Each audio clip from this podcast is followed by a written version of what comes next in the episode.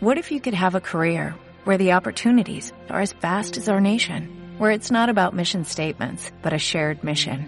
At U.S. Customs and Border Protection, we go beyond to protect more than borders, from ship to shore, air to ground, cities to local communities. CBP agents and officers are keeping people safe. Join U.S. Customs and Border Protection and go beyond for something far greater than yourself. Learn more at cbp.gov/careers. Bueno, yo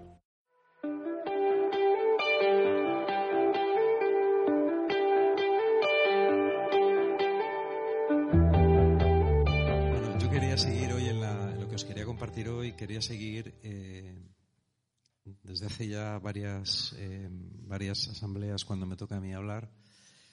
Eh, hablo, bueno, estoy intentando, aunque no es fácil siempre, seguir una serie de, charlas o de predicaciones eh, relacionadas con, con los fundamentos de- del ser cristiano y con los fundamentos de la vida de la fe. Entonces, hoy quería hablar de un tema muy específico que yo creo que con una, con una charla no, no va a ser suficiente. Probablemente sean necesarias dos. Y, y es el tema de... Hay un, hay un, un poema muy bonito de Miguel Hernández que está en el... Creo que está en el cancionero romancero de ausencias que luego se, ha puesto, se le ha puesto música, a varios, Serrat le ha puesto música, Joan Baez también, que es el poema de Llegó con tres heridas. Llegó con tres heridas, la del amor, la de la muerte y la de la vida. No sé si os suena, seguro que sí. Es muy, muy, muy conocido. Y del tema del que yo quería hablar precisamente estos días, estos dos días, es el tema de la herida. ¿eh? Eh, hace tiempo que vengo pensando en esto y, y es algo que voy viendo cada vez más como más que más extendido no es decir eh, cuanto más hablo con la gente o leo y cuanto más eh, indago en mí mismo más consciente soy de esta realidad y yo creo que se habla se habla muy poco de ella no es decir yo creo que se habla mucho de, de sanación por ejemplo o se habla de, de las heridas ¿no? sobre todo en determinados ambientes o sitios. Pero creo que se profundiza bastante poco. Y bueno, yo humildemente en lo que quería era eh, exponer en un par de charlas lo que yo pienso de este tema, porque me parece que es muy importante. Yo creo que no puede haber una teología ni una antropología cristiana que, que deje de lado esto, eh, porque es, es demasiado importante como para dejarlo de lado o como para tratarlo de forma superficial. Por eso quería hablar, hablar de, bueno, de, este tema. ¿no? Yo pensaba que por sistematizarlo un poco, eh, cuando hablamos de la herida, hablamos de una experiencia universal. Es decir, no hay nadie que no esté herido. Es decir, cuando, cuando Miguel Hernández habla de esto, ¿no? Él habla de, una realidad que él ha vivido y de una realidad que él vive y que, está viviendo. ¿no? De hecho, su, su vida acabó eh, muy tristemente con 32 años ¿eh? en una cárcel. Y esta es una experiencia, como digo, universal. Yo creo que hay, eh, para aclararnos, yo lo defino así, seguramente se podrían definir de muchas otras maneras, ¿no? pero bueno, se me ocurría esto. Yo creo que hay tres tipos de heridas o que la herida se manifiesta de tres maneras. Eh, ¿Hay alguien que pueda traducirle a Terry? There is someone who can translate you something that por lo menos las ideas de fundamentals. Estaría bien. Eh, yo creo que hay una herida ontológica. Creo que hay una herida eh, existencial de la propia vida y luego creo que hay una herida fáctica, que es la que nos duele de verdad y la que llevamos. Sí, son nombres que suenan así como muy filosóficos, pero yo creo que es importante también que vayamos eh, aprendiendo a utilizar palabras con sentido. ¿eh? O sea, eh, ¿por qué? Pues porque nos permiten precisar en los conceptos. Y todo decimos, pues es que estoy herido, jo, es que la herida, es que es que me, me la herida, no es que como, tal, es que estoy mal, es que no. Yo creo que el el lenguaje filosófico, aunque sea muy elemental, nos ayuda a, profundizar un poco en la esencia de las cosas. ¿eh? Los límites de lo que pensamos son los límites del vocabulario que tenemos. ¿eh? Eso no lo digo yo, lo decía otro. Sabía más de esto que yo. Así que es muy importante eh, manejar un poco las palabras. Yo creo que hay una, una, herida ontológica. La herida ontológica es una herida que traemos de serie todos los seres humanos. Y la traemos de serie porque sí, porque somos seres humanos. Y yo creo que todo el mundo que se ha dedicado a pensar un poco en lo que es el hombre, se da cuenta de que el hombre es un ser eh, a falta de algo.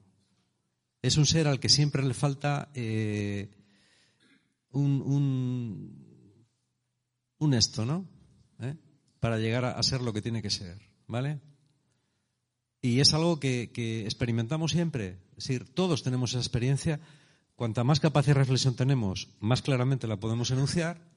Si no tenemos mucha capacidad de reflexión ni vocabulario, pues seguramente pues la limitaremos a sensaciones o a emociones que no sabemos describir bien. Pero en todo caso la cosa está ahí. La traemos de serie. El hombre es un ser herido que siempre está buscando algo para, para completarse. ¿eh? Y esto lo encontramos en todos los relatos, en todas las historias, en todas las películas que podamos imaginar. Siempre, siempre está eso ahí. Siempre está eso ahí. ¿eh? Que es la primera obra literaria que tenemos, Gilgamesh va a buscar la fuente de la, de la inmortalidad. ¿eh? Todas sus aventuras y sus experiencias al final son para encontrar eh, y, al final le sale todo mal y tiene que volver a su ciudad pues derrotado, admitiendo su mortalidad como hombre, ¿no? Y, es, es, es, así, o sea, eh, coges el Ramayana, el Ramayana es igual, Rama tiene que ir a buscar a a Sati que está, que la han secuestrado, tiene que ir a Feilán. Es decir, el viaje iniciático del héroe que siempre tiene que salir de su tierra a buscar algo que le falta. No es más que esto. ¿eh? Está también en Edipo, está en todos los sitios, es siempre la misma historia. ¿Eh? Es Abraham que tiene que salir de su tierra, aunque lo tiene todo, tiene que salir de Haram, que es un oasis, pero tiene que salir porque aunque lo tiene todo, le falta algo. ¿eh? Y siempre es la misma historia. El hombre es un ser incompleto y todos tenemos una herida existencial. ¿Por qué? Porque somos alguien separado. ¿eh? Yo creo que el cristianismo, para mí, obviamente por eso soy cristiano, ¿no? De las muchas respuestas que hay, es la respuesta más completa a lo que le pasa al hombre y a por qué le pasa. Y hay muchas otras y muy interesantes. ¿eh? Por ejemplo, la respuesta budista es muy interesante también. Eh, pero la respuesta budista intenta solucionar el problema, no intenta darle sentido al problema. Pero la respuesta cristiana sí. La respuesta cristiana lo que dice lo expresa muy bien San Agustín, con esa frase que decimos tantas veces. ¿Eh? Nos creaste, Señor, para estar contigo nuestro corazón no descansará hasta que no esté en ti. Las confesiones empieza así, empieza con esta frase. ¿Vale? Y yo creo que esta es la realidad. Siempre va a haber una sombra de malestar, una sombra de, de falta de, de, estar llenos, ¿eh? de falta de plenitud en nosotros. ¿Por qué? Porque estamos arrojados en el tiempo, estamos en una dimensión que no es definitiva, ¿eh? que no ha llegado al finis, definitivo viene de finis, no ha llegado al fin, está en el tiempo y somos unos peregrinos. Y todas nuestras epopeyas literarias y todas nuestras historias, en el fondo lo único que hacen es recoger ese sentimiento de finitud que tenemos, ese sentimiento de ser peregrinos, ¿eh? de, no estar bien en el sitio en el que estamos, de tener que ir siempre a otra parte. Esto yo creo que es eh, muy importante tenerlo en cuenta porque eh, un amigo psicólogo me decía hace no mucho, ¿no? Eh, dice, es curioso lo que me pasa, dice, en la consulta hay veces que últimamente me llega gente en sus treinta y tantos, cuarenta años, y gente que me dice, mira, mm, estoy, estoy bien, tengo un trabajo bueno, mm, la relación con mi, con mi mujer o con mi familia es buena, eh, me va bien la vida, tengo salud, pero, pero hay algo que me falta, eh, me siento frustrado, necesito cosas nuevas y no sé qué me pasa. Dice, por eso vengo al psicólogo. ¿Eh? Y él dice, claro, eso no es una patología. Eso no es algo que un psicólogo pueda resolver. Eso es otra cosa. Eso tienes que resolverlo tú. ¿Vale? Y para resolver ese vacío ontológico que tenemos, necesitamos narrativas. ¿Las narrativas qué son? Las narrativas son discursos que el hombre crea para entender la vida y para entenderse a sí mismo. Y que pinta en ella. ¿Eh? Hay muchas narrativas. A lo largo de la historia ha habido, ha habido muchas. En, las mitologías son narrativas, ¿no? Los relatos, los grandes relatos iniciáticos son narrativas. Las religiones son narrativas también. Todos necesitamos una narrativa.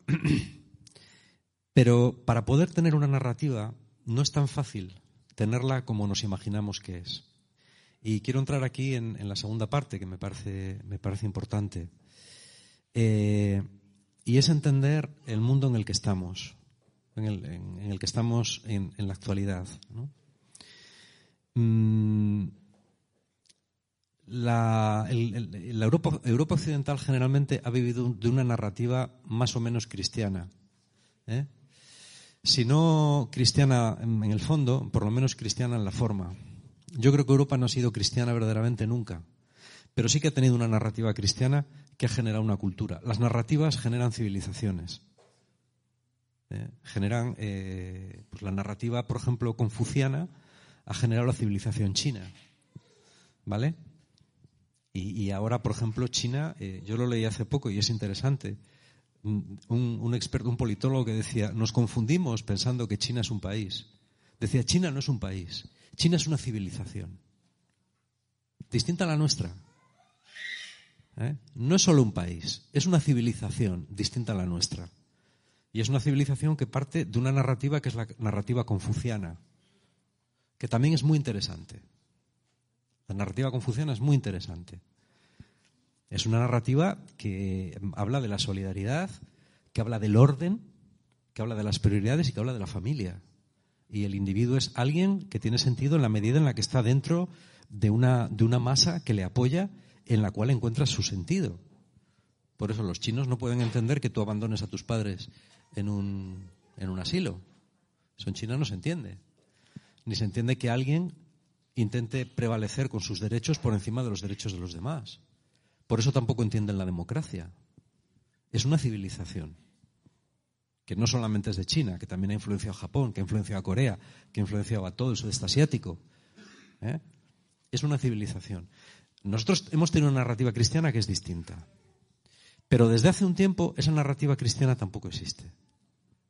Durante un cierto tiempo, poco, esa narrativa cristiana fue sustituida por una narrativa que es la narrativa de la ilustración eh, y también la del comunismo, que es la narrativa de que mm, no necesitamos trascendencia, no necesitamos a Dios, porque en nosotros mismos está los elementos para librarnos a nosotros mismos. ¿eh? Eso, el, culmen de esa, de esa, filosofía es Nietzsche. Nietzsche cuando habla del superhombre, habla del hombre que no va a necesitar a dioses que han muerto, sino que él mismo eh, va a ser capaz de dar un sentido pleno a su vida. ¿vale? Eh, Marx es una versión más científica de Nietzsche y mucho peor que Nietzsche. Marx es mucho peor que Nietzsche, yo creo. Pero bueno, sin embargo, también fue capaz de crear una narrativa. En, los países comunistas, yo ayer terminaba de leer eh, un libro de Vasily Grossman, Las crónicas de, Stalingrado. Es una crónica maravillosamente bien escrita de lo que fue la batalla de Stalingrado, ¿no? Y, y cuando él se pregunta, ¿cómo hay gente que es capaz de soportar tanto sufrimiento y tanto dolor? ¿Por qué? Y él dice, porque es gente que cree en su patria, que cree en el socialismo y que cree en la honestidad y en la pureza de un mundo mejor. Y por eso son capaces de luchar hasta el último hombre, hasta los niveles más increíbles del sacrificio. Es, un libro espeluznante, este es, para leerlo. ¿eh? Y yo leyendo testimonios que él cuenta, digo, esto es auténtico, es verdad, seguro que hubo gente así. Sin creer en Dios, pero que dio su vida por, este ideal. ¿Cuál es el problema? Que estos ideales basados en el hombre duran poco. El socialismo, el, idealismo del socialismo duró una generación en la Unión Soviética. En Cuba ni eso. ¿Eh, Pedro? En Cuba ni eso, ni una generación siquiera. ¿Eh? Y siempre es lo mismo. Con la, con, con la, ilustración pasó lo mismo. Es decir, el hombre y la técnica van a solucionar todos nuestros problemas, ¿sí? Hasta que te das cuenta de que la técnica que va a solucionar todos tus problemas también te puede destruir. Entonces llega la Primera Guerra Mundial y todos los discursos del positivismo, esto va a ir cada vez mejor, la ciencia nos va a hacer cada vez más felices, se hunden. ¿Por qué? Porque esos logros que debían salvar a la humanidad se demuestra que la pueden destruir. Y después de la Segunda Guerra Mundial ya ni te digo. Esa narrativa de la ilustración se termina en los años 50. ¿Eh? Y en los años 60 aparece la tercera y la última narrativa, por lo menos hasta ahora, que es la narrativa posmoderna. La narrativa posmoderna ya solamente cree en el individuo y en la libertad. En la libertad de hacer lo que me dé la gana, de ser quien me dé la gana y de tener todos los derechos. Eso es el mayo del 68. ¿Eh? La libertad de decir, yo puedo eh, ser hombre, puedo ser mujer, puedo ser hombre hoy, mujer mañana. No hay límites a lo que yo quiero. Puedo independizarme de donde sea. No hay nada que se oponga a mi deseo. Mi deseo es Dios. Lo que yo quiero, mi libertad, para ser es Dios. Y así yo voy a ser feliz. ¿Eh? Cuando, cuando realmente no me sienta oprimido por la sociedad, que, no me deja mm, manifestar mi sexualidad, ¿eh? Eh, cuando esta sociedad acaba con Freud y con toda la represión freudiana y, ya está, ya no hay Freud, ya no hay tabú, ya todo está permitido, todo es libre, puedo hacer lo que quiera, cuando quiera, puedo vestir, vivir, bla, bla, bla, bla, bla, bla. ¿eh? Y ya solamente te queda, la, última narrativa que te queda es esa, ya no hay más. Ya no es la narrativa económica, porque se ha demostrado que esa ya no te va a librar. Ya no es la narrativa técnica, porque se ha demostrado que esa no te va a librar, ya no puede. Entonces es la narrativa de lo que me dé la gana, de mi libertad. Yo soy el dueño de mi yo. Pero esta narrativa va a fallar también, ya está fallando. Porque cuando lleves 40 años en los que ya nadie se mete contigo, mirar, daros cuenta de que una narrativa casi siempre necesita un enemigo contra, contra el que tú tienes que luchar. Siempre es así. Eh, primero puede ser Dios y la Iglesia. Después puede ser la clase burguesa. Después puede ser eh, la represión social que decía Freud. Después puede ser eh, los, los fascistas. Si existen. ¿eh? Eh, o aquellos que impiden que yo mm, tal. Pero en el día en que ya no haya nadie, en el que yo pueda salir por Madrid haciendo lo que me dé la gana, ¿entiendes? Y vestido como quiera, y con una gallina amarrada a la cabeza, y mientras canto, yo qué sé, el Mesías de Händel, y lo que yo quiera, y nadie se meta conmigo, y nadie me mire, y yo siga estando igual de mal, entonces tengo que inventarme Internet para que la gente me dé likes para que la gente valide mis cosas, yo tengo que exhibir mi vida para ser valorado, si no en la vida real, por lo menos en Internet. ¿eh? Y entonces Facebook se transforma en, en avatar y esa va a ser la penúltima utopía que yo veo ya venir por ahí, que es la transhumanista. ¿eh? Cuando yo pueda crearme una vida virtual, ya sé que en esta vida no es posible, y en la vida del más allá no creo, así que me voy a crear una vida virtual. Y esa me la voy a crear en la red. Incluso las teorías eh, transhumanistas más salvajes dicen, no, no, llegará un momento en el que volcaré mi mente, la, la convertiré en digital, mis sentimientos y mis pensamientos analógicos los convertiré en digitales y los volcaré en la red. Y entonces viviremos una especie de... ¿eh? y, las máquinas, los chips, las, nos permitirán vivir eternamente. Ese es el último sueño. Y se hundirá también. Se hundirá también. ¿Cuánta más cuerda tendremos? Pues no lo sé. ¿Quién lo sabe? No? Yo no lo sé. Pero esta es la realidad.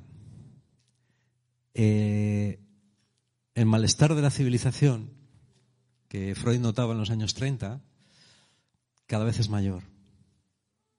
Eh, las enfermedades mentales cada vez son mayores, la depresión, que ya tampoco sabemos muy bien lo que es. Cuando la gente dice que está deprimido, exactamente qué es lo que quiere decir. ¿no? ¿Qué es estar deprimido? Estar quemado, estar frustrado, estar no tener perspectivas vitales. ¿Qué es estar deprimido? Estamos en la edad de la depresión. Cuanta más libertad, menos libertad. Cuanto menos discurso coercitivo, más dolor. Y el hombre ha perdido su alma. Por lo menos en Occidente. ¿eh? También tendemos a pensar que el mundo es Occidente y el mundo no es Occidente. Eh, los, países árabes no tienen estos problemas. Y los asiáticos, vete tú a saber los problemas que tienen los asiáticos, pero probablemente tampoco. ¿eh? Pero nosotros sí, y vivimos aquí. Y hablamos con la gente de aquí, nos encontramos con la gente de aquí. Y para hablar con la gente tenemos que tener en cuenta esta herida ontológica que todos tenemos. Y a la gente hay que explicarle, ¿eh? el mal está dentro de ti, Vuelvo a citar la película de Pasolini. Lo que le dice la esfinge a Edipo. ¿eh? Insensato, la cima a la que me quieres arrojar está dentro de ti. Esa frase es, ¡guau! ¡Qué buena! ¿eh? La, la, la, cima está dentro de ti, no está fuera. El enemigo no está fuera, está dentro, siempre está dentro. Y hasta que no te des cuenta de que está dentro no vas a poder ser libre. ¿Vale? Y además, tú no puedes salvarte a ti mismo. ¿eh?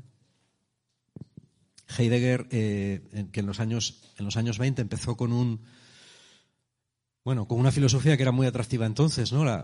empezar la ontología desde el principio, es decir, darte cuenta de lo que es existir y intentar exprimir cada momento de existencia de la manera más intensa posible, ¿no? De forma que no hubiera pasado ni presente, sino un ser.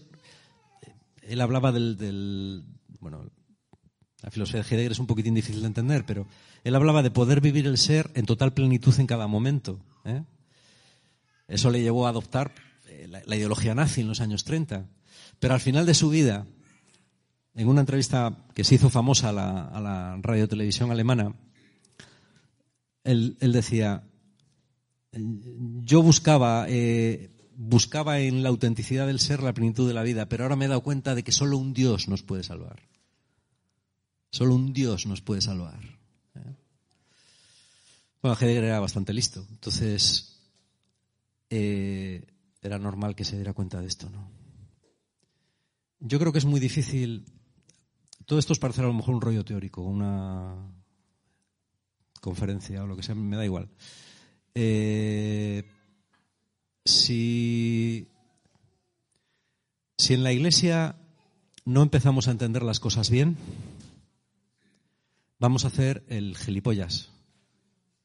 Y vamos a entrar en, la planitud, no en la plenitud, sino en la plenitud del discurso mm, actual.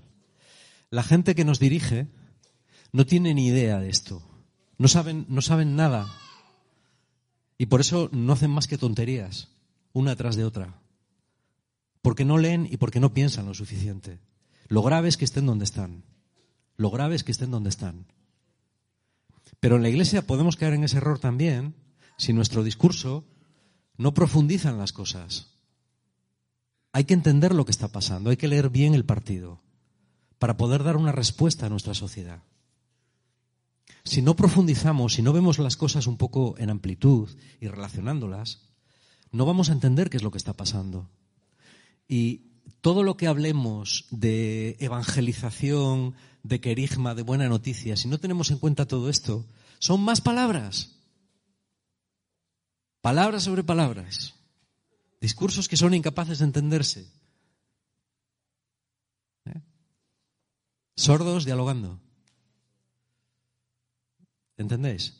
Yo creo que esto es muy importante. Es, eh, hoy quiero quedarme aquí, no me voy a enrollar más. Ya llevo media hora.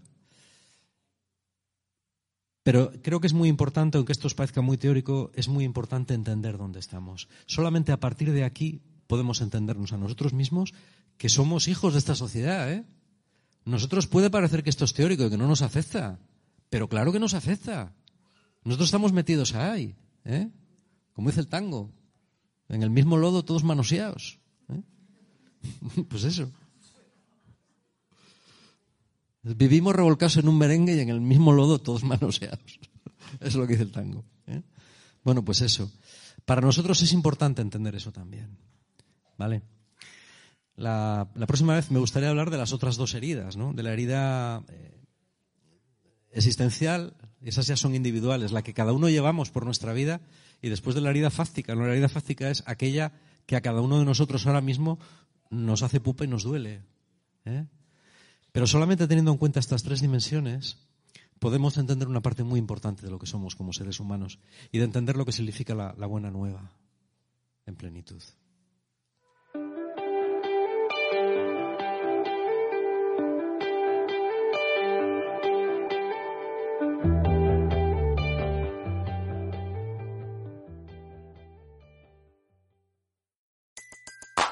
Everybody in your crew identifies as either Big Mac Burger, McNuggets, or McCrispy Sandwich. But you're the filet fish Sandwich all day. That crispy fish, that savory tartar sauce, that melty cheese, that pillowy bun. Yeah, you get it. Every time. And if you love the filet of fish, right now you can catch two of the classics you love for just $6. Limited time only. Price and participation may vary. Cannot be combined with any other offer. Single item at regular price. Ba da ba ba ba.